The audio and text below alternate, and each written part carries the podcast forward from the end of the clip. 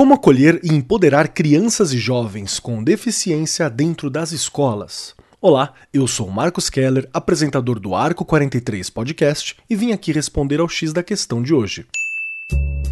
Começa agora o X da questão. Assim como o racismo estrutural, a sociedade carrega consigo um preconceito histórico denominado capacitismo. Quando usamos expressões como mais perdido que cego em tiroteio, ou chamamos uma pessoa que não entendeu algo que foi falado de surda, ou usamos palavras como retardado, demente, por exemplo, estamos reproduzindo atos capacitistas. Outro exemplo é a visão de que pessoas com deficiência tenham condições a serem melhoradas, curadas ou superadas. Esses pensamentos inferiorizam e infantilizam pessoas, trazendo a sensação de inadequação. O melhor meio para tornar a sociedade mais consciente e inclusiva é dentro da sala de aula. Compartilhar informações e deixar a comunicação aberta para conversas livres de preconceitos coloca a diversidade no centro de um ensino inclusivo. De acordo com dados analisados pelo Instituto de Pesquisa Econômica Aplicada, o IPEA, a cada 10 mil mulheres com deficiência intelectual, ao menos 57 foram vítimas de violência em 2019. Em relação aos homens com as mesmas condições, a taxa de notificação de agressões é de 21,9 a cada 10 mil.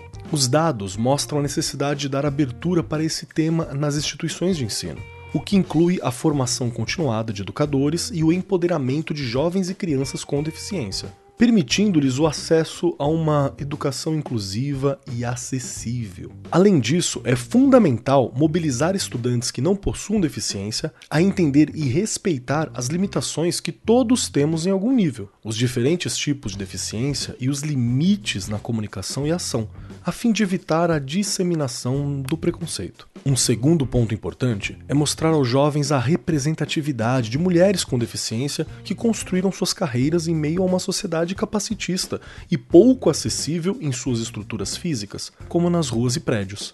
Como exemplo de conteúdo inclusivo nesse segmento, selecionamos três influenciadoras que são grandes destaques nas mídias e exemplos reais de mulheres com deficiência que representam essa minoria e abrem caminho para a visibilidade, simplesmente sendo quem são e passando por cima das limitações impostas pela sociedade. A pequena Lô é psicóloga e influencer, com um público gigante que vai de crianças a idosos. Ela ficou conhecida durante o primeiro ano de pandemia, em 2020, e usa o humor para falar de situações do cotidiano em suas redes sociais, com a intenção de trazer leveza para as pessoas em momento de tristeza. A influenciadora Lorena Eltz mostra nas redes sociais, desde os 12 anos, a sua jornada de aceitação e autoconhecimento e a sua rotina diária. Em seu perfil no Instagram, cria conteúdos para informar e auxiliar pessoas que recebem o diagnóstico da doença de Crohn, causadora de infecções intestinais. Já a Paola Antonini, atriz, modelo e influencer, sofreu um acidente aos 20 anos e transformou seu aprendizado no livro Perdi uma parte de mim e renasci.